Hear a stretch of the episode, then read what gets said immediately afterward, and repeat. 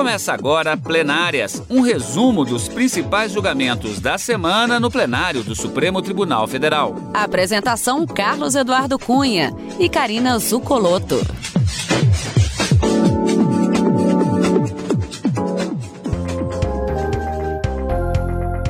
Hoje com os principais momentos das sessões dos dias 9 e 10 de março de 2022. Karina, gradativamente estamos voltando a não apenas às sessões presenciais, isso já é uma realidade no plenário, já há diversos é, momentos em que, inclusive no Distrito Federal, as máscaras já foram liberadas em ambientes abertos, na verdade também em ambientes internos. No Supremo ainda não, então há um processo de tentativa de volta à normalidade. O que inclui também o direto do plenário, que já estamos presencial, e hoje é, falar dos destaques, como eu já disse, das sessões dos dias 9 e 10 de março de 2022. É muito bom tê-la de volta aqui, Karina.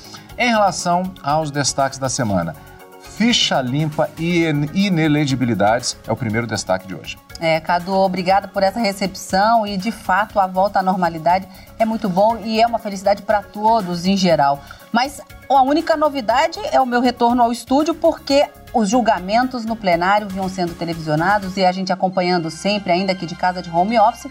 Continuou essa semana dois julgamentos, duas ações diretas de inconstitucionalidade, uma julgada na quarta e a outra na quinta-feira, ambas mantendo as leis que estavam sendo questionadas, ou seja, julgadas, uma não foi conhecida e a gente vai entender o que, que é não conhecer, rejeitar uma ação direta de inconstitucionalidade, em que não se chega a discutir exatamente o mérito, porque aquela ação foi considerada, ainda que por uma maioria, não poderia ter sido proposta e a discussão, a rediscussão do caso já estava é, consolidada aqui no Supremo Tribunal Federal. A gente vai explicar um pouquinho, envolvendo a lei da ficha limpa, porque ela já foi objeto de ação direta de inconstitucionalidade, mas em controle, é possível que isso seja rediscutido? Vamos explicar. E na quinta-feira, uma outra ação questionava também uma lei que foi é, originada por uma medida provisória, cuja inconstitucionalidade formal estava sendo questionada também. Havia uma alegação de que ela tratava de matéria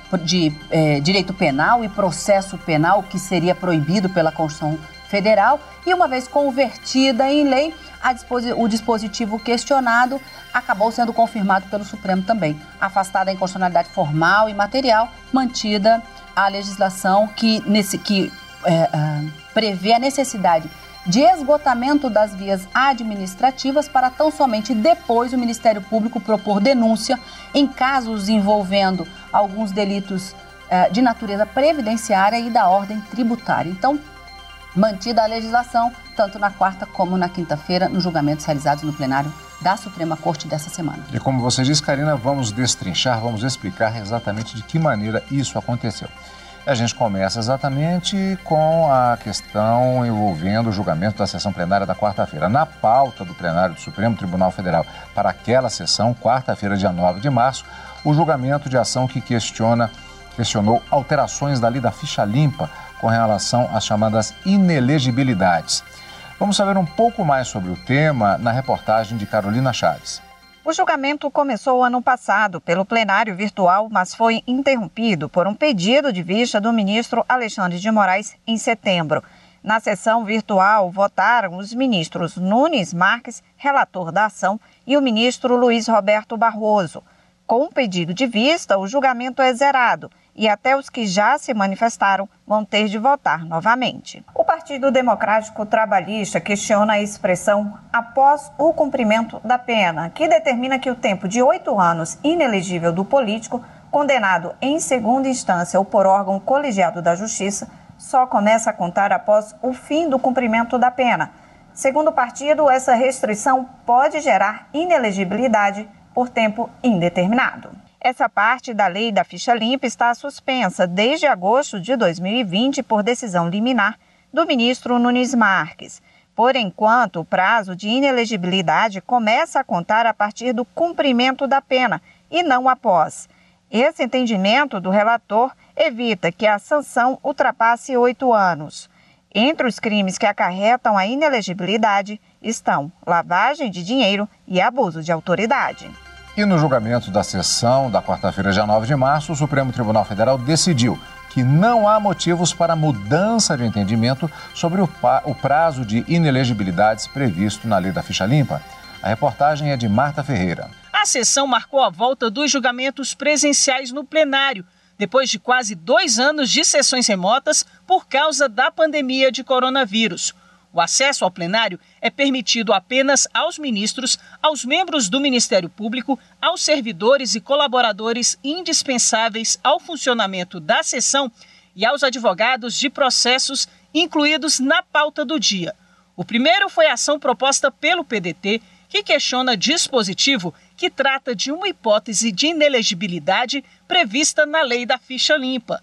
A lei prevê que candidatos condenados em ações criminais por decisão colegiada de um grupo de juízes ou por decisão da qual não caiba mais recurso, fiquem inelegíveis desde a condenação até o transcurso do prazo de oito anos após o cumprimento da pena. Em dezembro de 2020, o relator do pedido, o ministro Nunes Marques, concedeu liminar favorável ao partido. Ele reconheceu que a ausência de uma forma de descontar o tempo de inelegibilidade já cumprido poderia implicar em prazos indeterminados, o que seria inconstitucional. O caso, então, foi levado para análise do plenário virtual, mas o ministro Alexandre de Moraes pediu vista e o processo foi para julgamento na sessão presencial. O ministro Nunes Marques manteve o voto no sentido de dar interpretação conforme a Constituição. Ele afirma que, ao não prever o abatimento da pena, a lei da ficha limpa permite uma espécie de inelegibilidade por prazo indeterminado, o que contraria o princípio da proporcionalidade e compromete o devido processo legal. A resposta para todo esse imbróglio é uma só. Tem de se admitir a detração da inelegibilidade cumprida após a condenação por órgão colegiado. Se o condenado por órgão colegiado está inelegível, ele já está de fato cumprindo a sanção e, como tal, tem direito de ter esse tempo contado no prazo de inelegibilidade. Propõe, ademais, a modulação dos efeitos da presente decisão, de tal maneira que ela seja aplicável apenas aos pedidos de registro de candidatura posteriores ao deferimento da medida liminar na presente ação, 19 de dezembro de 2020, e aos processos de registro de candidatura das eleições de 2020, ainda pendentes de apreciação na data do deferimento da liminar, em qualquer grau de jurisdição, inclusive no âmbito do TSE e do Supremo Tribunal Federal. O ministro Barroso divergiu e votou no sentido de que deve ser deduzido o período de inelegibilidade transcorrido entre a condenação por órgão colegiado e o início do cumprimento da pena. A minha tese de julgamento, presidente, é precisamente a seguinte: do prazo de oito anos após o cumprimento da pena previsto no artigo 1, inciso 1, letra E da Lei Complementar número 64 de 90, deve ser deduzido o período transcorrido entre a condenação por órgão colegiado e o efetivo início do cumprimento da pena. Diferentemente dos outros dois ministros, o ministro Alexandre de Moraes votou pelo não conhecimento da ação. Para ele, a ADI seria uma ação rescisória disfarçada. Isso porque o Supremo já declarou a constitucionalidade do dispositivo questionado em outro julgamento.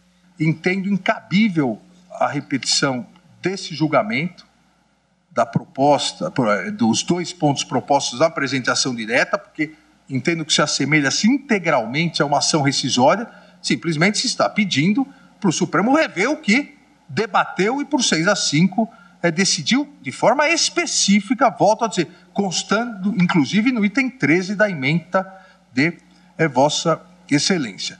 Acompanharam o entendimento de Moraes as ministras Carmen Lúcia e Rosa Weber, os ministros Edson Fachin, Ricardo Lewandowski e Luiz Fux. Com isso, o plenário, por maioria, não conheceu da ação, nos termos do voto do ministro Alexandre de Moraes.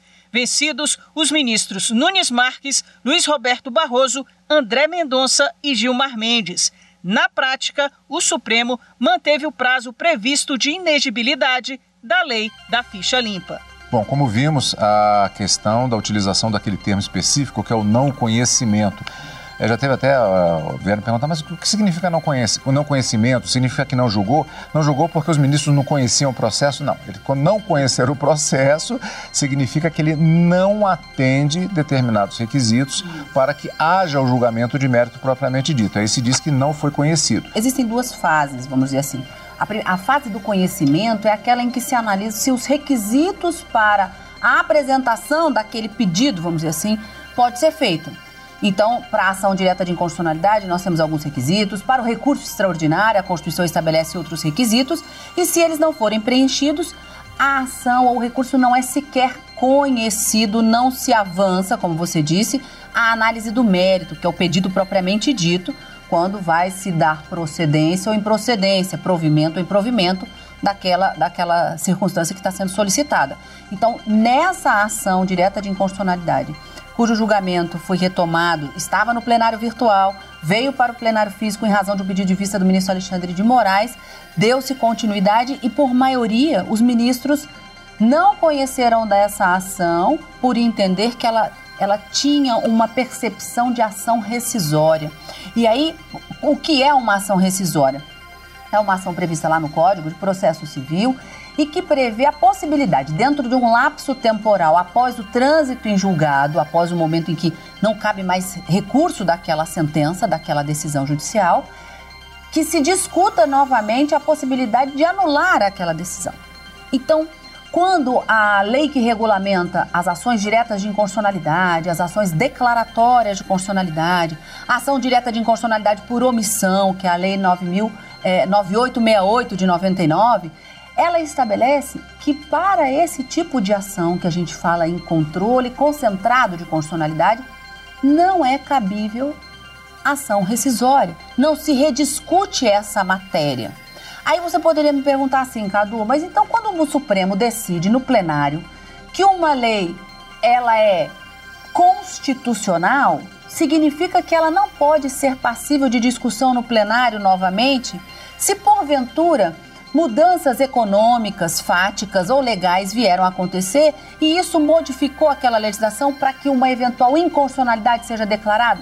Esse foi o ponto mais discutido e que o ministro é, é, Gilmar Mendes, ministro Luiz Roberto Barroso, embora eles tenham ficado vencidos na, na questão do conhecimento, todos os ministros concordaram que sim, é possível que diante de uma declaração de constitucionalidade, então a, a, o ministro Alexandre de Moraes, durante o julgamento, inclusive, ele falou assim: essas ações elas têm natureza dúplice.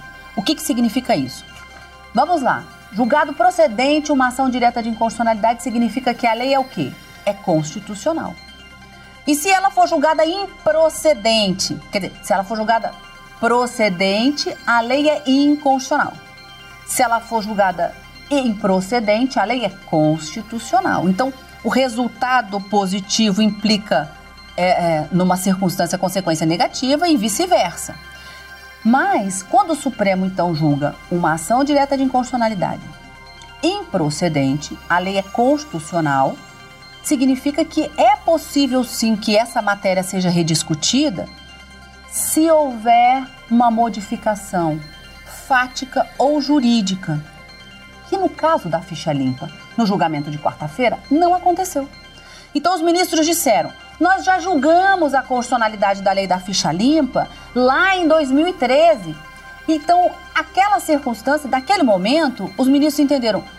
Essa questão da inelegibilidade, ainda que de oito anos após o cumprimento da pena, foi uma opção legislativa do Congresso Nacional justamente para afastar o maior tempo possível aqueles candidatos que foram condenados pelos crimes previstos na lei da ficha limpa para que eles se afastem da prestação de serviço público, da, mesmo da, que eles possam assumir um mandato eletivo. Essa é a opção e não cabe a nós, Poder Judiciário, discutir isso novamente. Por quê? Não, não, nós não tivemos é, questões de fato ou outra legislação que modificou aquela circunstância. Então, aquela decisão do Supremo deve pre prevalecer e deve permanecer. Foi por isso que os ministros entenderam que essa ação não deveria ser sequer conhecida, adentrar ao mérito. Por quê? É uma matéria pacificada, já julgada pelo plenário. Mas o ministro Gilmar Mendes e o ministro Luiz Roberto Barroso entendiam que a matéria poderia ser, ser rediscutida.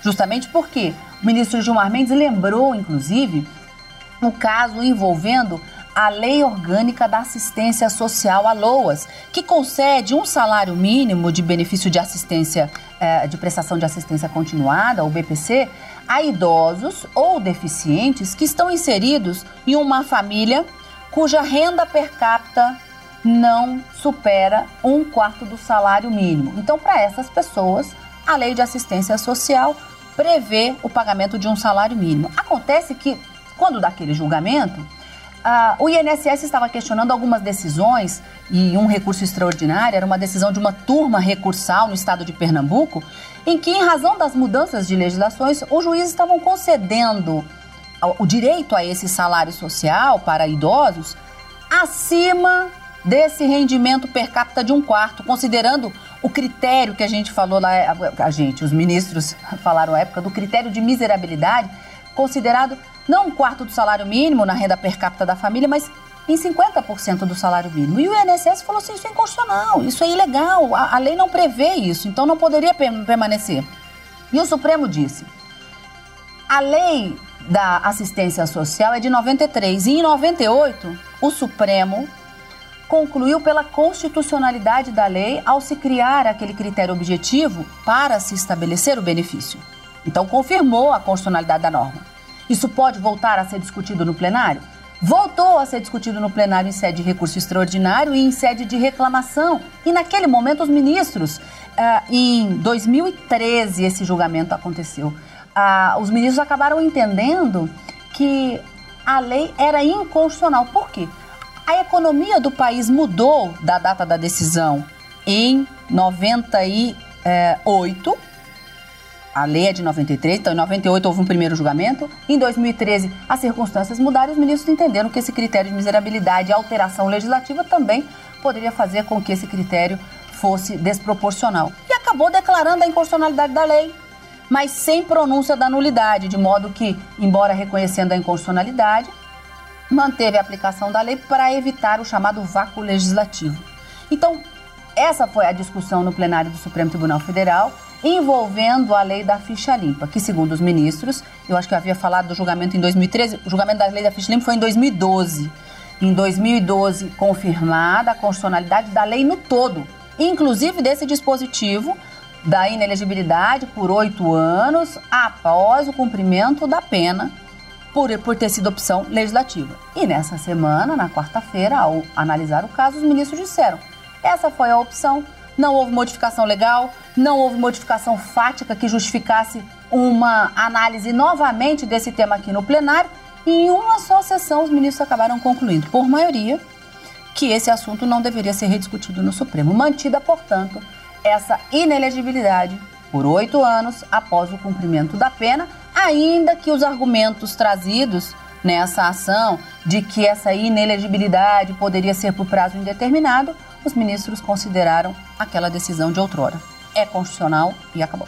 Sessão plenária da quinta-feira agora. Por maioria de votos, o Supremo Tribunal Federal rejeitou o pedido do Procurador-Geral da República para invalidar lei que estabelece regras para a punição de crimes contra a ordem tributária e a previdência social. A reportagem também é de Marta Ferreira. A ação proposta pelo Procurador-Geral da República quer a declaração de inconstitucionalidade do artigo 83 da Lei 9430 de 1996, com alteração promovida em 2010, que modificou a legislação tributária para incluir nela os crimes contra a ordem tributária e contra a previdência social, previstos no Código Penal. Conforme alegado pelo autor, o Ministério Público só poderia oferecer denúncia contra contribuinte suspeito de ter cometido o crime quando houver uma decisão definitiva na esfera administrativa sobre a exigência do tributo. A Procuradoria-Geral da República alega que a exigência de decisão administrativa definitiva para denunciar o contribuinte acusado de crime contra a ordem tributária e a previdência social pode incentivar práticas criminosas a regra imposta pela lei restringe a atuação do Ministério Público no combate à sonegação de impostos e na punição de outros crimes, como omissão ou falsas declarações em impostos.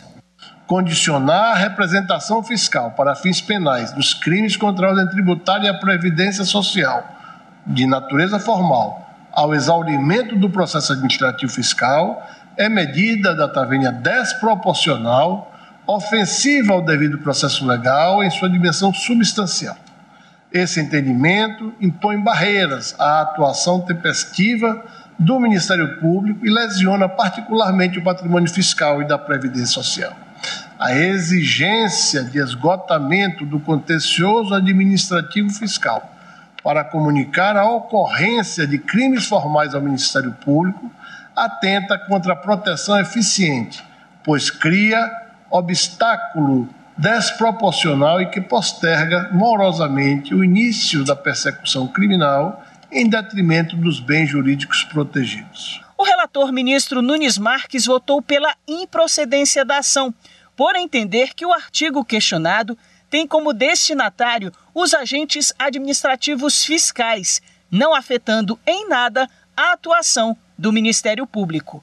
Apenas afirmo que, ante a prudência que o tema impõe, não vejo como, em sede abstrata, rever importante garantia direcionada aos indivíduos. É bem verdade que, ante a importância dos bens jurídicos envolvidos, poderia o ordenamento jurídico dar tratamento diverso do que o estendido ao final pela Lei 2.350 de 2010. Todavia, não o fez.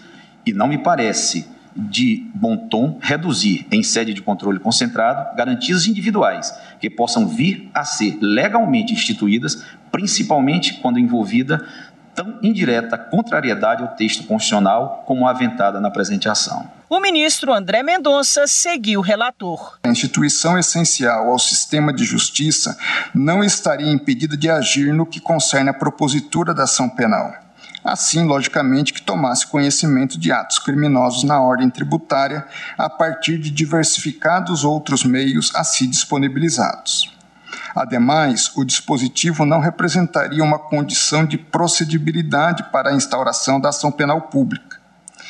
A partir dessas orientações do Supremo Tribunal Federal, penso descaber a alegação de proteção deficiente do bem penal protegido pelo artigo 168-A do Código Penal. O plenário, por maioria, seguiu o voto do relator ministro Nunes Marques, vencido parcialmente o ministro Alexandre de Moraes.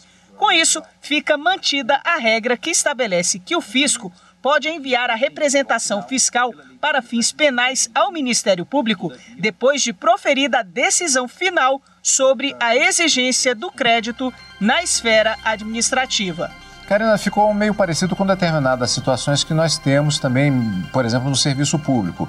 É, ou seja, para você partir para uma judicialização do caso, para uma discussão penal é, propriamente dita, primeiro esgotando-se as esferas administrativas. É, exatamente. Havia uma discussão, Cadu, aqui acerca de crimes formais e materiais. Os crimes formais são aqueles que não precisam alcançar um resultado para que ele seja consumado. Inclusive, veio nesse sentido o voto divergente do ministro Alexandre de Moraes, que acabou ficando isolado no plenário da Suprema Corte nesse julgamento, entendendo que para esses casos não seria necessário esse esgotamento. Mas a maioria que se formou nesse julgamento é de que a lei é constitucional, a medida provisória argumentava-se de que ela não teria sido editada dentro daqueles critérios constitucionais de relevância e urgência para a sua edição. Os ministros refutaram este argumento de inconstitucionalidade, inclusive que ela versava sobre matéria de direito penal ou processual penal, foi afastada também, e todos os outros argumentos para derrubar essa exigência do esgotamento das instâncias administrativas para tão somente depois o Ministério Público apresentar a denúncia contra essa, esses contribuintes né, é, que são acusados de sonegação fiscal, por exemplo, ou de crime de apropriação indébita é, previdenciária. Essa foi, esse foi o, o, a maioria que se formou. Então, primeiro, esgotam-se as vias administrativas para se efetivamente verificar o débito tributário, para depois o Ministério Público poder tomar as suas providências judiciais contra esses contribuintes para se buscar o crédito tributário e é punir essas pessoas. Para se buscar o crédito tributário, não, porque aqui nós estamos falando da esfera penal.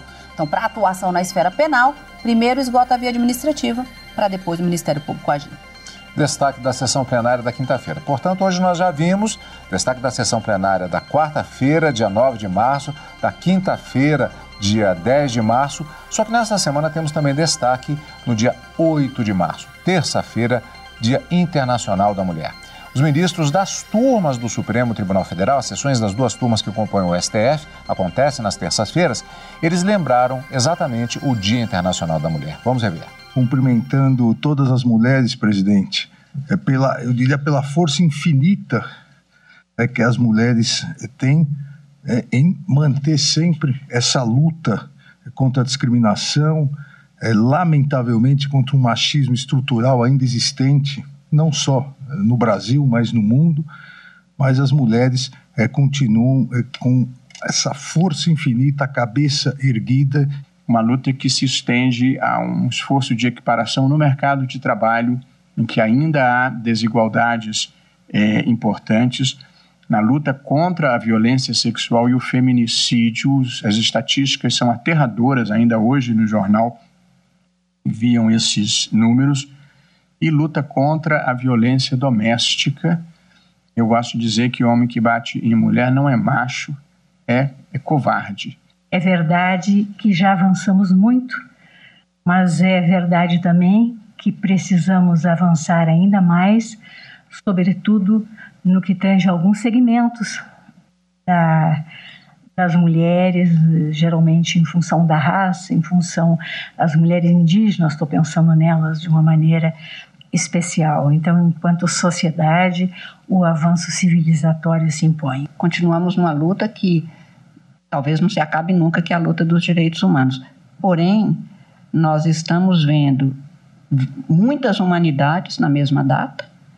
Há pessoas que hoje puderam ir de carro ou de avião para o trabalho, e há pessoas que continuam tendo, mesmo no Brasil, de andar dois dias para tomar um ônibus que é quase uma jardineira para levar um filho no posto de saúde. Mas pior que isso, muitas desumanidades prevalecendo ainda.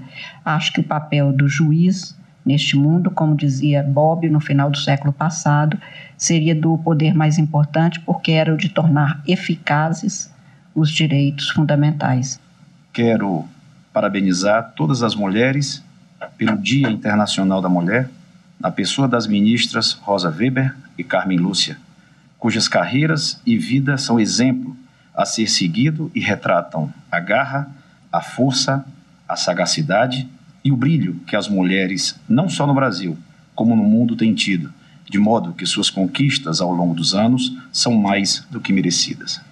Trata-se não apenas de uma data de rememoração das conquistas de posições jurídicas, como o direito ao trabalho, ao estudo e ao voto por sufrágio universal, mas principalmente de um marco temporal para a renovação diária da luta por igualdade de gênero, que é acolhida e celebrada pela Constituição de 1988, que tanto contribuiu para que nós progredíssemos nessa seara, como é bem reconhecido. Se tivéssemos mais mulheres em posições de mando no mundo, com certeza não estaríamos testemunhando a guerra na Ucrânia. Cumprimento também pelas palavras que Vossa Excelência vem de proferir por ocasião da data de hoje, em que se registra um importante marco na defesa dos direitos, da condição feminina, da igualdade e da paridade. O valor da mulher e o respeito que todos nós devemos ter em relação à mulher como é, um ser especial para a construção da nossa sociedade e a construção dos valores mais caros à natureza humana. E tenham certeza que não seria tão belo o mundo e nem tão bom naquilo que há de bom sem a presença e a participação efetiva das mulheres e registrando que foi exatamente o retorno das sessões presenciais também das turmas do Supremo Tribunal Federal. Karina, e já temos encontro marcado. Próxima semana, mais julgamentos do plenário do STF presencial. É, exatamente, Cadu. Aqui você acompanha com a gente o direto do plenário. E esse final de semana, o nosso encontro aqui no Plenárias. E você acompanha o Plenárias aqui na Rádio Justiça e também pelo YouTube. Obrigado pela companhia. Você acabou de ouvir na Rádio Justiça Plenárias um resumo dos principais julgamentos da semana no plenário do Supremo Tribunal Federal. Apresentação: Carlos Eduardo Cunha e Karina Zucolotto.